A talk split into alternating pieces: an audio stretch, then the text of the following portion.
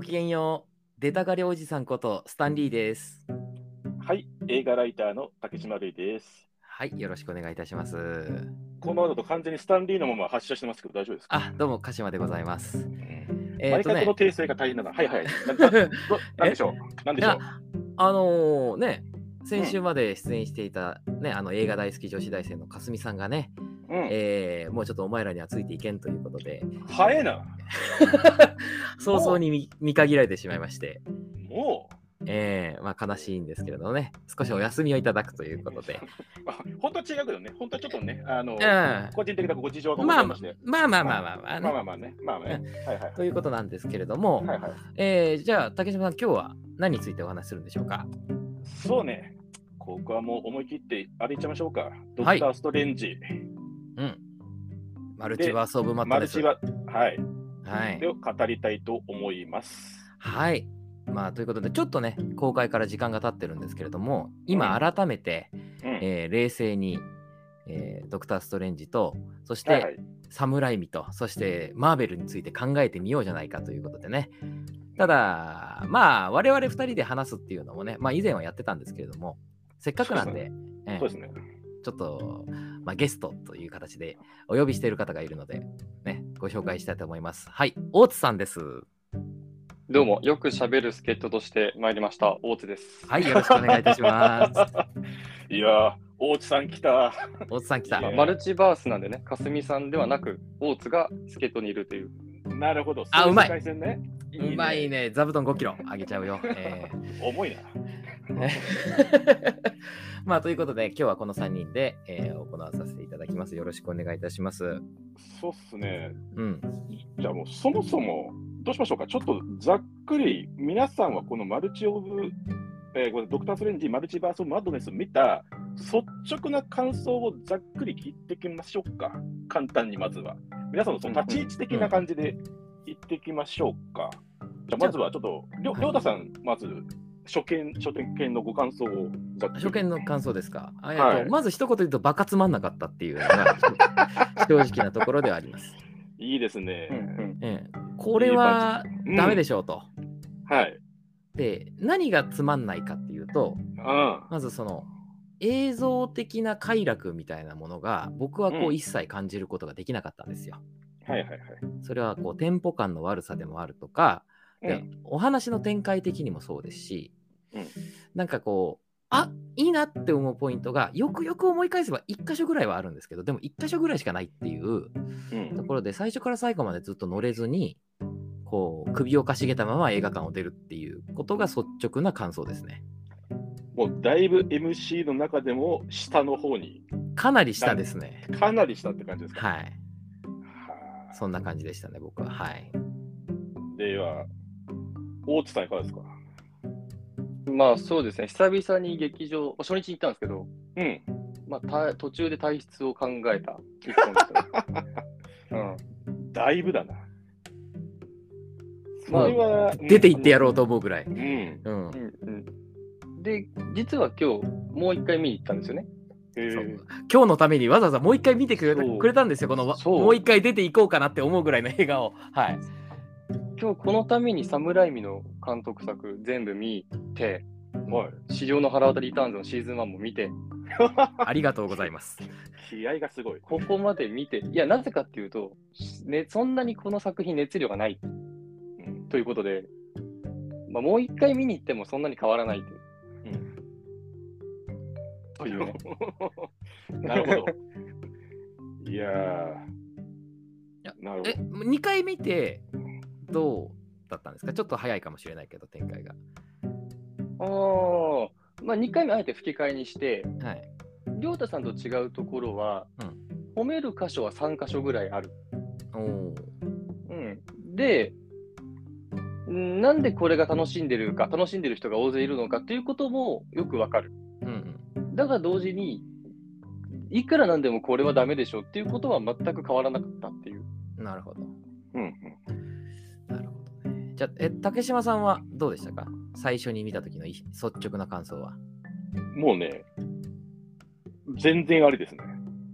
全然ありあの、なんかね、表現なんかいい表現かどうかわかんないけど、なんかチャーミングな映画だなって思った。かわいかわいらしい映画。憎めない映画って感じですかね。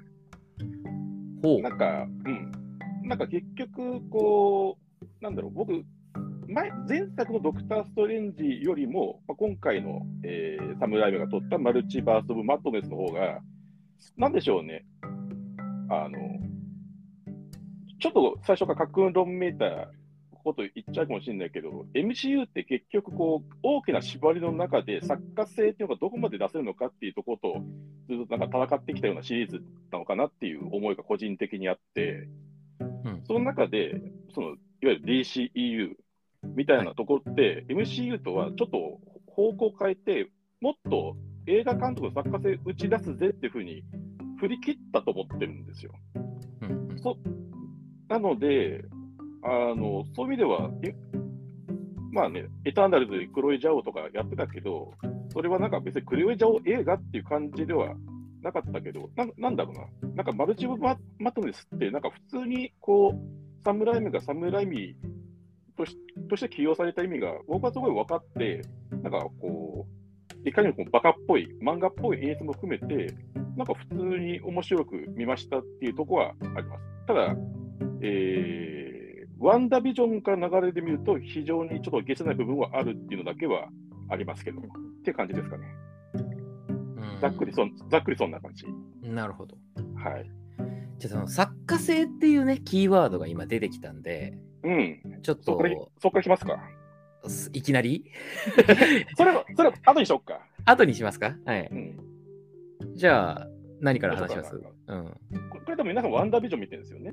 ワンダービジョン見はいはい、てます、ねもちろん。うん。これ、ワンダービジョンから流れっていうところで、実は怒ってる人結構いるみたいで、なんかそこはちょっと語っていいかなと思いますね。実は僕もそこは正直、ああ、あの、とっつきにくいポイントではあったんですけど、単純に門戸が狭くなってる問題ですよね。まあ、そうですね。うんあのーまあ、これ完全にネタバレ全開で喋りますし、これからちょっとワンダービジョンのネタバレもしちゃいますけど、はい結局、ワンダっていうキャラクターが今回は、まあ、えーまあ、悪役という形で出てくるわけですよね。うんで、一応、ワンダービジョンでは、まあ、えっ、と、自ら行ったその行為に対して、一応悔い改悔い改める的なラストで終わってたように見えて、そこからのつながりでこれを見たら、なんか全然そこがこう、なかったことになってるようなキャラクターに見えて、ワンダが。うんだからね、あのストーリーのつながりはあるけど、感情の流れが完全に切断されてる気がしてて、そこはね、正直、全然乗れないところではありました。まあでもマーベルって基本的にそのストーリーの流れとか別に大して考えてないシリーズだと思うんですよ正直言って。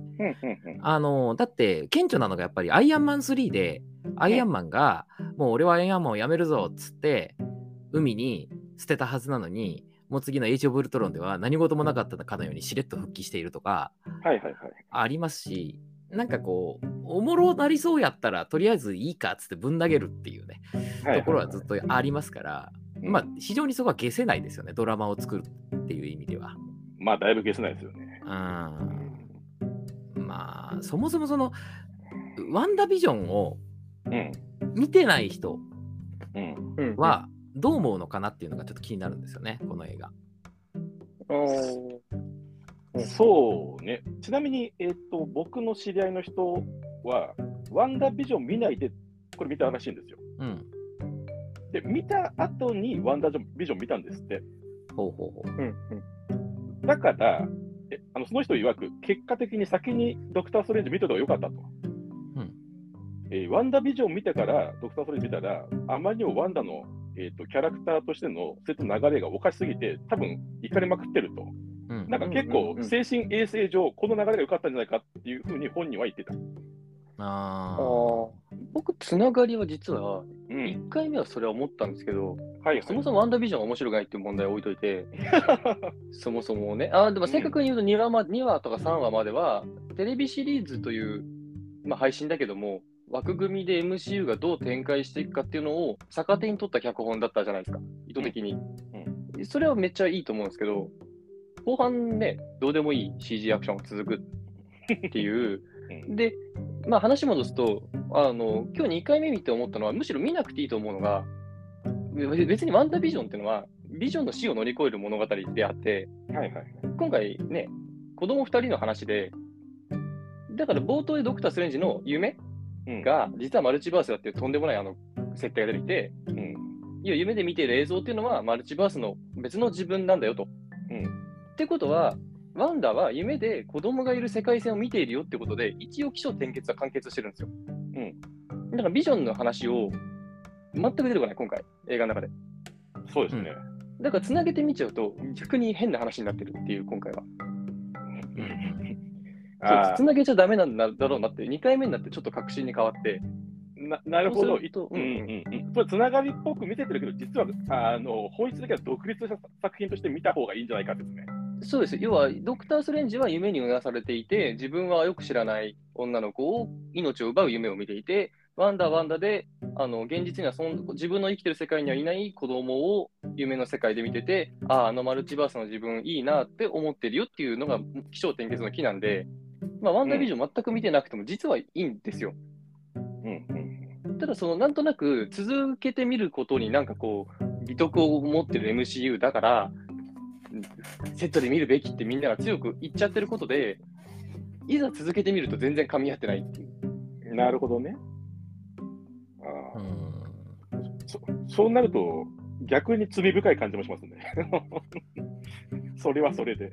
うんというか、そもそもなんですけど、ワンダって映画で言うと、割とこう、あれじゃないですか。久しぶりじゃないですか。そうですね。ワンダどれぐらいぶりだろうと思ってて。はいはい。で、ワンダビジョンがあるって僕は見てるから、なんとなくワンダだなと思うんですけど、それこそ MCU をポツポツとしか見てない人って、そもそもお前誰だったっけ問題っていうか、そうね。が発生しないのかなと思うんですよね。別にワンダの単独タイトルとして映画があるわけじゃないですしね。うん、うんそうなんですよ。で、一応、ドクター・ストレンジは前作の、あの、ノーエイホームにも出てますし、うんはい。まあ一応顔見せとかはしてますからいいんですけど、うんまずそのワンダっていう人たちをどう捉えるかっていうところになってきますよね、それだと。まあそうだし、ワンダってこんなにめちゃめちゃ強かったっけみたいなのもありますし。やワンダは見てればうん強いですよ。そう、ワンダはもともと強いんですよね、はいはい。すごく。で、ビジョンも強いし、うん。で言ってしまえばストレンジも強いんですけど、はい。だからめちゃくちゃ強い人を、いわゆる統一世界の中で、一つのドラマとして展開するために、あの、マーベルが、マーベルスタジオが取った解決策が、あの、無能にするっていうことなんですよね。ああ、はいはいはい。技は、えっ、と、腕力はあるけど、頭が悪いっていう風にしちゃうんで、だからなんか基本的にその強いキャラクターが暴れるときにイライラしちゃうんですよね。あの頭が悪すぎて。体力レベル、あのなんか戦闘力が高いけど、うん。おおつめを弱い設定にすることによって、なんか変なドラゴンボール的なインフレを起こさないようにししてるっていうことですかね。そうなんですよ。うん。で、その割になんかこう、頭の悪くなり方が不自然というか、うんだってドクター・ストレンジ頭悪いんですよ、僕から言わせると。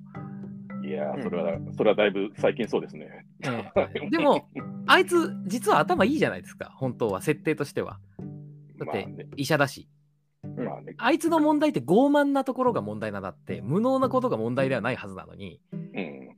あの、まあ、傲慢も無能っては言えますけど、うん。なんかそそういうレベルじゃないだろうっていうところの策略の巡らし方のおかしさとか、うん。あと、ワンダも、その、無能描写っていうのが、非常にこう、なんていうか、問題あるっていう言い方はしたくないんですけど、まあ、まあ、ヒステリーみたいなもんじゃないですか、すごく。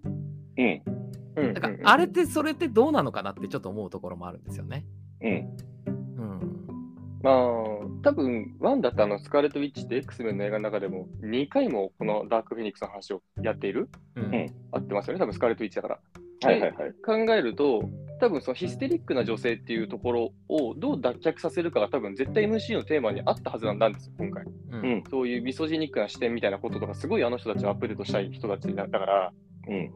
であれば、大失敗してるよねっていうのは間違いないですよね、そこはう。んうん伝わってないもんね、全然、そこが。うんていうか僕、マーベルの人たちがお題目で挙げてる、そのいわゆる PC みたいなもので、僕、ことごとく失敗してると思うんですよ。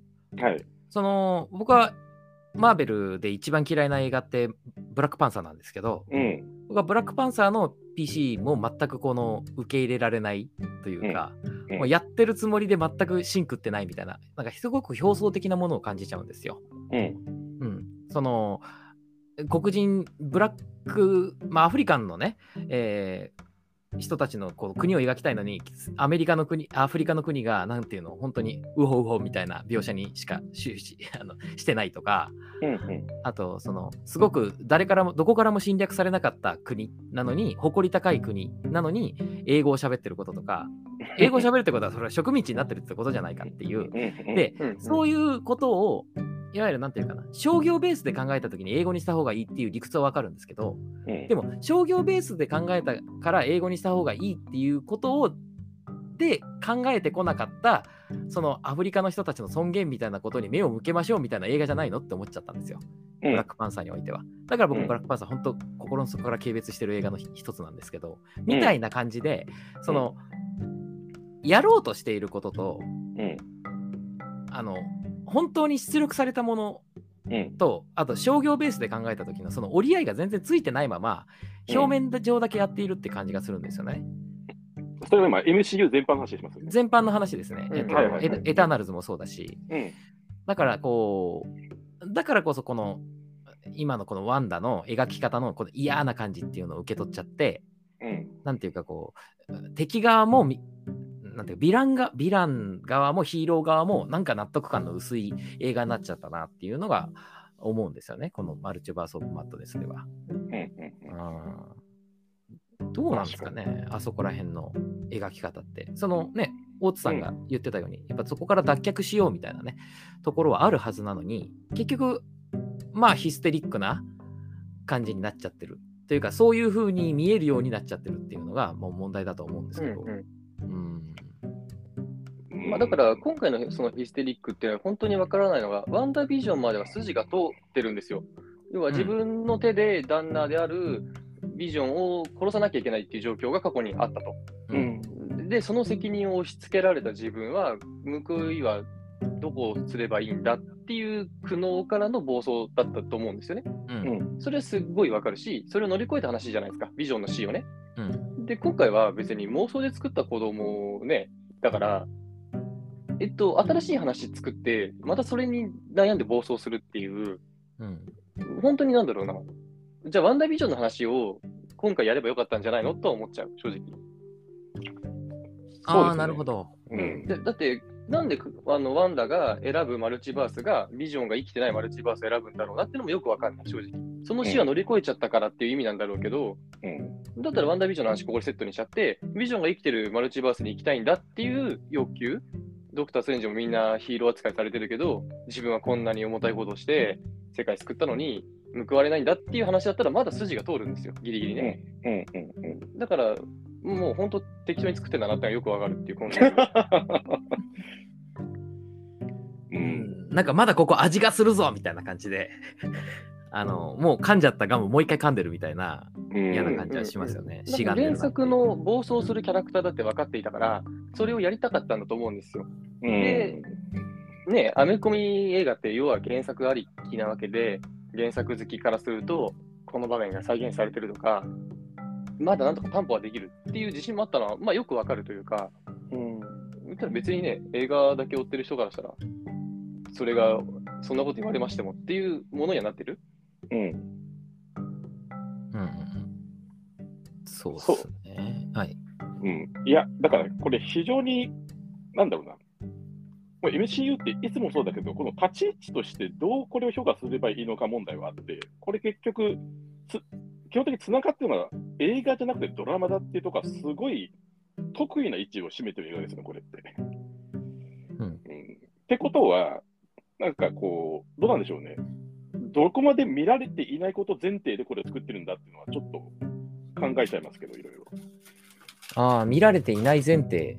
あの、見られているっていうことと見られていないっていう2つの方向をどう映画の中で解消するかっていう、すごい難易度高いことをさせられてる気がしてて、うんうんけ結果、どっちにもなんか合理的な手法、わかんないですよ。全然なってないですけど、あの、うん。ちっちゃかめっちゃかになってる感は、個人的にはしますけどね。まあひょっとしたら、わかんないけど、多分えーっと、まあ前、基本前作が作ってるそのシナリオっていうのが、ひょっと最終稿とかまだ完全に決定してない段階でもう次の作品つ作らなきゃいけないから、あの、なんだろう、バトンを渡す時点では完全に分かりきった状態で走り出せてないのかもっていうのは、時々感じる、MCU は。あ多分ねまあまあ。そうです。多分今回の映画って3種類のお客さんが絶対にいて、一つはこの映画を初めて MCU 見ました、もしくは適当に見てるから、つながりは気にしてないですってお客さんは、まあいいんですよ、正直。うん。今回も分かんなかったなってもう終わるんで。で、2種類いて、ワンダービジョン見てる人たちからすると、うん。えっと、ドラマの中で作った子供に会いたいという話を、今回の物語として捉えてる人がいて、うんワンダービジョン知らないとなると、インフィニティ・ウォー・エンドゲームからのこれなんですよ、流れとして。うんだから、ビジョンの復活は全くなかった。ただ、夢で見る子供に会いたい人の話だってなるんで、そもそも見てる映画がか変わってくるんですよね、実はこれって。そうそうそう。うん。そうなんだよね。だから、ドラマを見てない人ってことを想定しようとすると、あの、ワンダービジョンを先見ちゃった我々がするとなんかおかしな流れだけど、なんか一応そこは気にしてる風になってるのかなっていうのはちょっと感じるけど、でも、わかんないね。だからそれはちょっと作り手の都合にあまりにもこっちが寄せちゃった感想なんで、うん。うん。そうですね、作り手の都合に寄せちゃってるっていうところもよくわかるのが、うなんか MCU について考えるときに、そのうん。映画単体の評価ではなくて、いわゆる、うん、なんていうか、プロジェクトとしての MCU っていうものをどうしても考えちゃうっていうところがあると思うんですよね。そうですね。ええで、その画面の外のことうん、を考えて、誰々がこういう風になって、こうなったからこうなってるみたいな、うんだからこういう描写があるけど、実はこうなんだっていう。うんで、その後には、だからこんな風になっててもしょうがないみたいな、うんそういう、ちょっとなんていうのかな。それって一種の甘えでもあると思うんですよね。いや、本当にそうですね。う。うんん。そんなことはどうでもよくて、うんいや、わかるんですよ。わかるんですよ。スコット・デリクソンが、うんあーどうこうがあって、監督がこうなって、ああなってっていうところがあって、こうなりましたって言って。でも、だから何なんだっていう話じゃないですか。はっきり言ってしまうとう。だうんでも、出来上がってるものは面白くないと僕は思ったし、うんその、えっ、と、お客さんの反応をね、見てたわけです。僕、初日に行ったんで、結構、うん僕はあの、もう満員のお客さんで、うん割とこう、お客さんももうほかほかの状態だったわけですよ。うんで、もう、盛り上がってました、正直言うと、めちゃくちゃ。うんでも、それはどう盛り上がってるかっていうと、いわゆる懐かしキャラとか、はいはいはいはい。うんあのプロフェッサー X が出てくるところとか、はいはいはい。ところで、わーみたいな。うんで、ワンダ出てきて、わーみたいな。うんで、そういう楽しみ方になっちゃってるわけですよね。うんでも、それって、なんていうか、映画の、うーん、ちょっと本当に鼻じらむような言い方ですけども、本質なのかしらってちょっと思っちゃったんですよ。うん懐かしキャラが出てきたから面白いわけではないよっていう、びっくりするけどっていう。だからまあそうですね。あと、嬉しいはあると思います、正直言って。うんうん僕もあのウルトラマンとか好きですけど、やっぱりその、ウルトラマンも見ててもあー、昔のウルトラマンとかがたまに出てきて助けてくれたりするっていうと、ちょっとお得だなって気持ちになるわけですよ、僕だって。うんでも、そのお得だなって気持ちと、そのウルトラマンのそのエピソードが面白かったっていうのはまた別問題なんで。うんだから、その、そこがごっちゃになっちゃってる人たちが今すごく盛り上がってる。うん嬉しいイコール面白いになっちゃってる気がするんですよ。だからそこは僕は明確に分けないといけないなと思ってて、でその視点だと、だってそれだと僕はその、もともと X メンとかにも全然、あの、思い入れも何もないので、うんただの老いぼれじじいなわけですよ、言ってしまえば。うん。だからなんで別に嬉しくもなんともない。でうん、そこがもし一番の盛り上がりポイントなのだとしたら、この映画はかなり失敗だなと思うわけです。うんで、あの竹島さんおっしゃった通り、ちょっと漫画的な表現、ちょっとバカバカしいような面白いところもあるって、それはわかるんですよ。僕一番好きなところは、あの楽譜を使って戦うところがバカバカしくて最高なんですけど、あそこは。楽しいよね。うんあれはいいですね。うんでああいうのをもっと見せてくれるかしらと思ったら、うん。なんていうか、こうね、作家性っていう話で今回サムライミがやってるんで、サムライミの最新作どうなのかしらと思うと、その今までやってきたサムライミ的なものの模倣に過ぎないようなもののっていうものの連続になってるんじゃないかなっていう気がするんですよ。はいはいはい。なんで、ちょっとこのサムライミ監督作っていうことについて、ちょっとうんお二人に聞いてみたいんですけど、なるほど。うあ、ん、そこ行っちゃいますか。ちょっと行きましょう。サムライミ。いや、あの、まず第一にこれを、をうん。サムライミ、サムライミの新作として見るっていう人って、多分少数だと思ってるんですよ、まず。うんうん。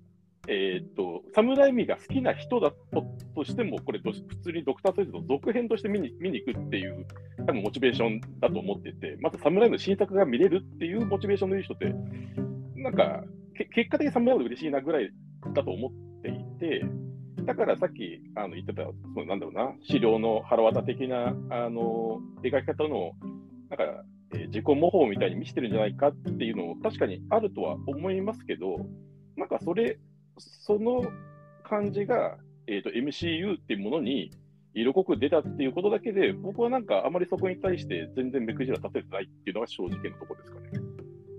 うん。なうるん、僕はシンプルにそうですね。ほど。オツさんはどうですか？まあ、そもそもサムライミ、まあ、と多分このね、ドクストの公開初日にトレンドに資料の腹渡っていうのがね、ツイッターのトレンドに入って、入ってましたね。まあ、こんな作家性が強いっていう表現がたくさん出たときに、みんなが言う作家性何なんだろうっていうことを考えたときに、そもそもサムライミの作家性って多分説明するのって実はすっごい難しいんですよ、映画監督の中で。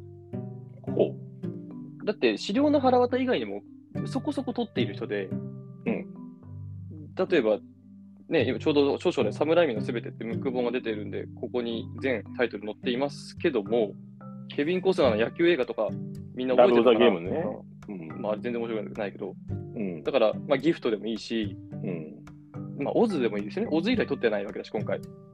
そうね、8年ぶり、9年ぶりぐらいなのかな。うんそうなんです。ここで問われてるのは、みんなが言う作家性って何？っていうのがよく分かってなくて、正直。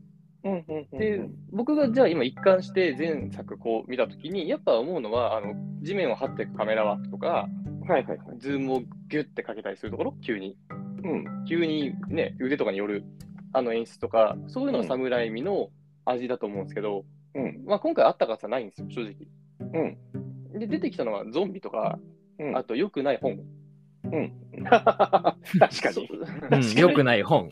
良くない本。ああ、ガジェットとしてね。ああ、なるほど。あとな、まあそ、それぐらいでしょってなると、はいはい。それって作家性なんじゃなくて、これまで通りプロフェッサー X が出たねって喜んでる人と同じように、サムライミ好きな人たちにとってのイースターエッグ、スタンプが出てきてるだけ、黄色い車が出てきたとか、はいはいはい。だから今回、心底腹が立って仕方ないと思ったのが、ブルース・キャンベルの扱い方。はいはいはいはい。ね、あれ別に最初、最初というか、まあまあ、始まって30分ぐらいのところで一回出てくるじゃないですか、外のピザ屋で。うん。あれで終わりだと思ったんですよ、正直。うんまあね、一応これ、侍名がそんないっぱい見てないっていう人に向けて言うと、まあ、ブルース・キャンベルっていう資料の腹渡の主演の人が、侍名の監督作には必ずどっかで脇役でもいいから出てくると。あの、うんアッシュやってた人ですね。うんアッシュやってた人が、はいまあ、それはわかるんですよ。すごくはいわかるんですけど、で、今回もそこでピザ屋出てきて、多分侍名ファンは喜ぶと思うんですけど、うん。まあ、映画のエンドロールが終わった後のポストクレジットに使われたじゃないですか、ああ。今回、うんうん終わりだっつって。うんえっ と、要するに、あの、あれではエターナルズで言ったら、あれじゃないですか、エエロスでしたっけ ?1D の子が出てくるとか、そういうファンサプライズの中の一つに組み込まれてて、うん。やってること同じなんですよ。MCU ファンには、あうん。のシャーリー・セロンが出てきますとか、あのうん。そういういろんなところでこう、あと僕らが分かんないようなつながり、ここにあれが映ってるとか、やってるのと同じで、サムライミファンに向けても、サムライミのアイコンを大量に散りばめて、イースターエッグやってるんで、やってることはいつもの MCU と何ら変わってないんですよ。うんただそこが危険なのが、今回は作家性があるって表現を観客が受け取り、作り手もそう思ってることなんですよ。うん何も変わってないのにね、要は。うんうん。となると、作家性って別に、なんだろう、きイースターエッグも作家性、イースターエッグも作家性を含むのであれば、もうここれから映画って何が作家性なのかっていうのが全く説明が成り立たなくなっちゃうんですよ、これやると。うんまあだからホラーであれば侍味なのか、それを言う人に聞きたいのが、ホラー以外も撮ってますけどっていうことになるので、なんか資料の腹渡しか見てない人が、そう言ってるだけなんじゃないのないのって感じはどうしてもしてしまう。はいはいはいはい。うんまあね竹島さんも最初こう、侍味ファンが見る人少ないと言いつつも、うん。予告編で侍水フィルムって書いてあるんですよ、うん。堂々と。うん。その宣伝ってなかなかないじゃないですか、MC の中で。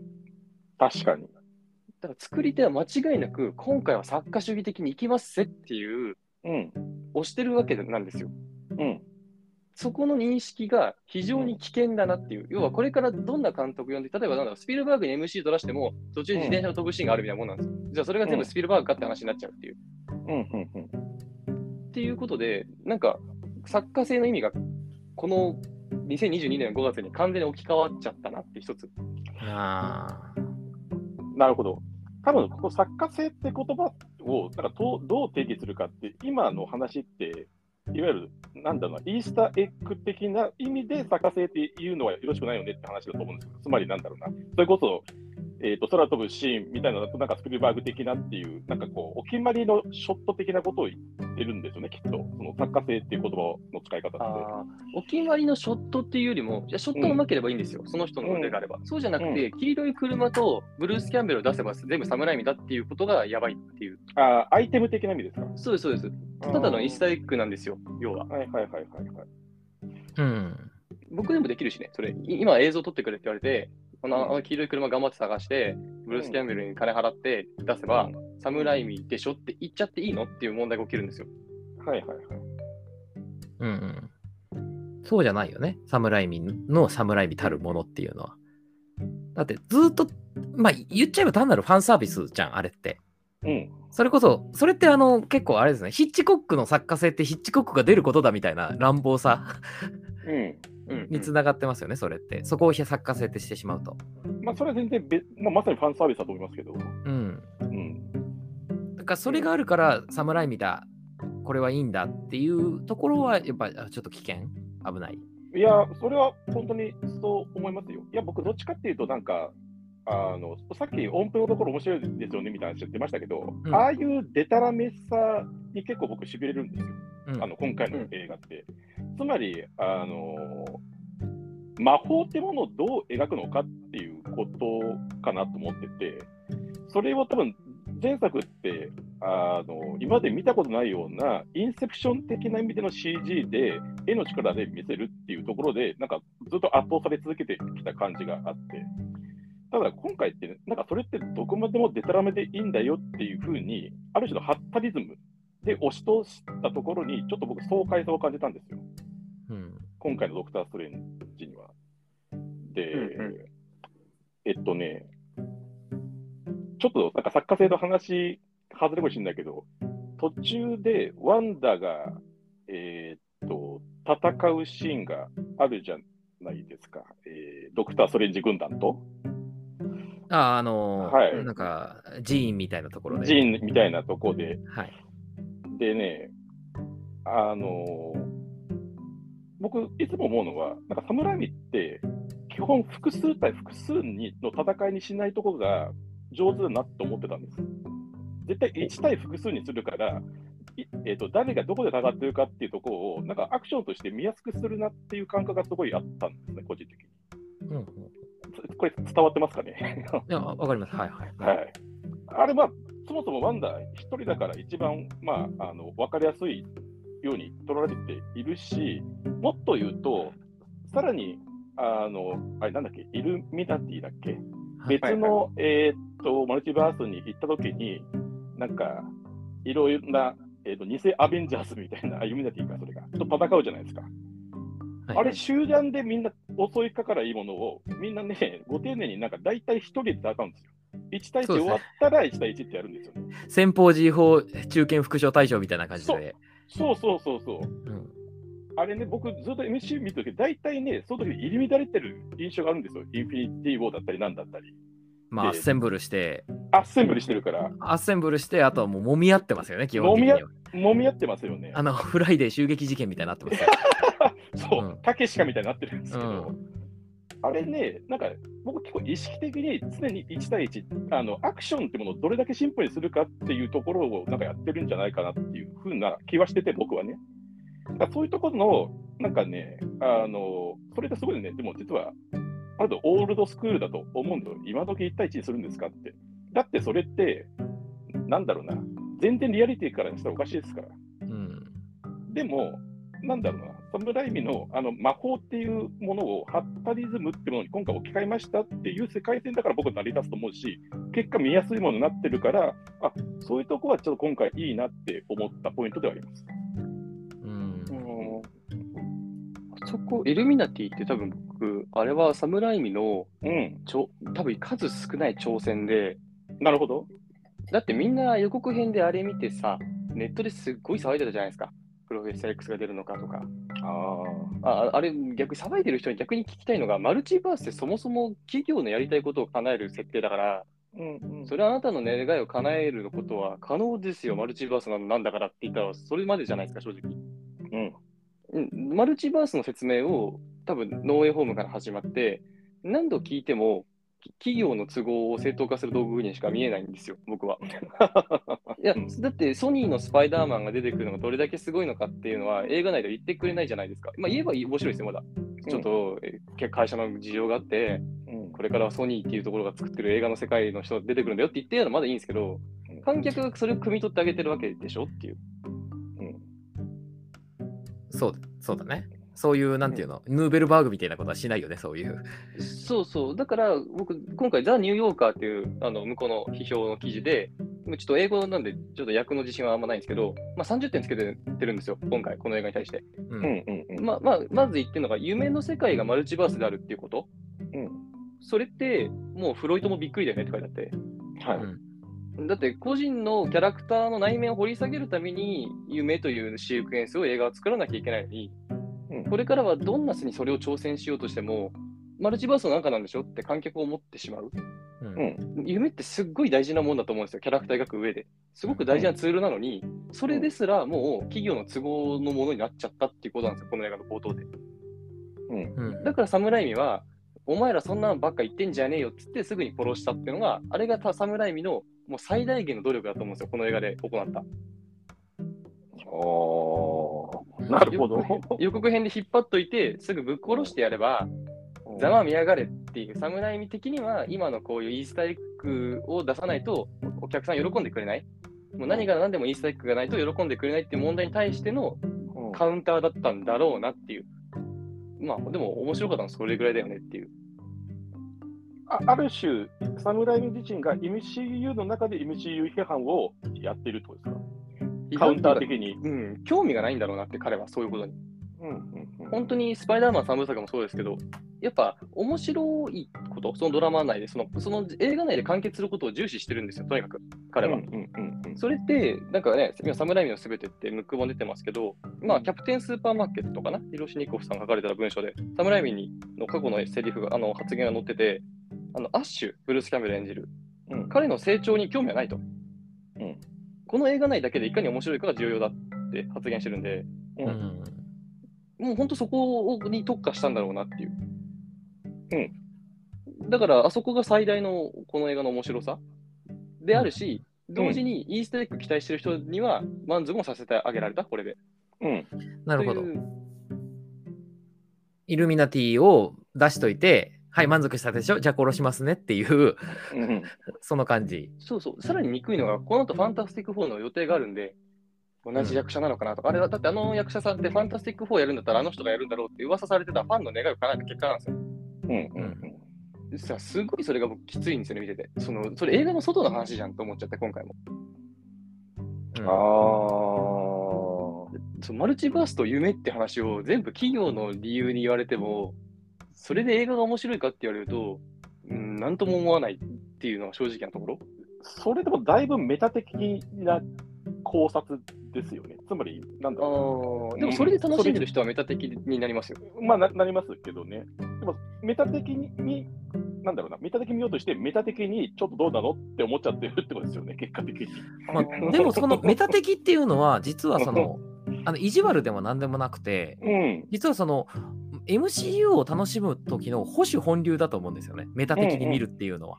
いや、でもだって実際そうでしょうね。ええだってノーウェイホームを面白いよって言ってる MCU 好きの人って、MCU が好きですあればあるほどいや、うんあの会社の枠組みを超えて出たのがすごいってやっぱ二言目には言うわけですよ。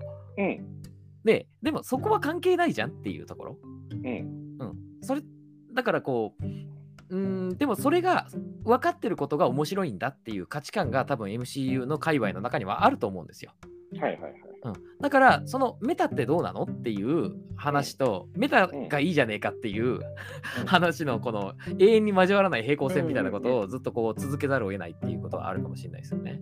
仮にじゃあメタじゃなくても面白いというファンがいるかもしれないと思うんですよ、MC ファンの中に。うんうんうん。であれば、今、あえて反駁になるんですけど、自分で言ってて、うん面白かったかっていう疑問。だっ、て、僕、冒頭でこの映画やばいと思ったのが、まあ、最初の夢の中のシーンはううまくいってると思うんですよ。アメリカ・チャベスと、あの後にゾンビになっちゃうストレンジのチェイスシーンが。はいはい。で、起きる時も面白いと思うんですけど、あのー要はワンダが、ななんなんですかね、魔法使いたちの総本山みたいなところに攻めてくるとこあったじゃないですか。うん。超キャラ濃い牛いたじゃないですか。ああ、はいはいはいはい。誰やねんって絶対みんな思ってるはずなんですよ。いや、あんいやあのビジュアルで誰やねんじゃないですか。だってパンフのキャラクターのページ書いてあるんですよ、ね。あいつの、あいつだけのキャラクターのページがあって、牛人間のね、あの、牛牛人人間。間。うん。あいつ口開いたら何言ったかって言ったら、あの香港かな？確か、とロンドンからマスターが来たっつって、あいつ、モブのキャラクターの紹介してるんですよ。はいはいはいはい。で、すぐやられてるんですよ、ワンダに。で、これで何が言いたいかっていうと、多分あの雑な編集ってことは、あいつを掘り下げる描写は絶対あったはずなんですけど、もう映画を必死に一本にまとめるために削っちゃった結果なんですよ、あれ絶対に。ああ、編集でカットしたと。で、なんでそれを僕思うかっていうと、ノーウェイホームの最後、エンドロールが終わったら、普通、なんか匂わせなんか残すじゃないですか、クリフハンガー的に。うん。今回 MC 映画で初めて予告編流したんですよ、トレーラーを。うん。多分マジで制作状況大変だったんだろうなっていうのがもうそこで見える。うんうんうん。で、まあ、そういうあの雑な編集と、サムライミ風のアクションをだるい会話でつなぎ、うん。あの逆にここで聞きたいんですけど、インカージョンとか覚えてますって話なんですよ、言葉。もう、その辺のネーミングはだいぶ記憶から忘却しつつありますね。なんか、要は悪い本があって、なんとかブックっていう、それを解決するためにビ、ビシャンティだったら、いい本があって、簡単に言うと。うん。で、マルチバースとインカージョンって、この言葉が大量に出てきて、整理できない話なんですよ。はいだから、メタ的に楽し、メタ的に見すぎだっていう批判を食らうのであれば、映画の中にちゃんと見ても十分面白くないと言えるという一つの結論にはなっちゃうんですよね。うんうんうんうん、そうですね。あの、やっぱり基本的なストーリーテリングっていうところが、うん。うん。まず、まずそもそもストーリーが弱いっていうところと、うん。ストーリーテリングが弱いうん。っていう点と、うんあ、と、えっ、と、そのストーリーから離れて映像っていうことを見たときに、そのいわゆる映像の面白みっていうものがちょっと少なすぎる、はいはいはい。っていうのがもうスクリーンの内側の話として見ると、うん。やっぱりこう、うーん、あんまりいい出来ではないんじゃないかなっていうのがあるんですよね、そもそも。なるほど。うん。ただ、この可愛げがあるっていう、ね、チャーミングな映画だなって竹島さんおっしゃったじゃないですか。はいはいはい、そのどこら辺をどうチャーミングだと思ったのかは僕はちょっと聞きたいですね。なるほど。えっと、その辺の話からさらにこれ発展しそうな気がするんで、これ、ちょっと、じ次回またやりますか、これ。あ、わかりました。じゃあ今日はこの辺で。そうですね。だから今はマルチバースな視点っていうか、うん要はこの映画って多分絶賛一色だと思うんですよ。日本においてはね、少なくとも。うんだから我々みたいなこういう視点もあるんだよっていうのが今 回で、次回はマットネスの方に行くっていう、そうですねも完全に。完全なマッドネスについてと語るっていうところにしましょうか、一旦。はい、わかりました。はい。はい。では、えっ、と、ゲストの大津さんと一緒に語ってまいりました、マルチバース・オブ・マットネス編。本日はこの辺まで、この辺で。はい。では、ごきげんよう。はい、ごきげんよう。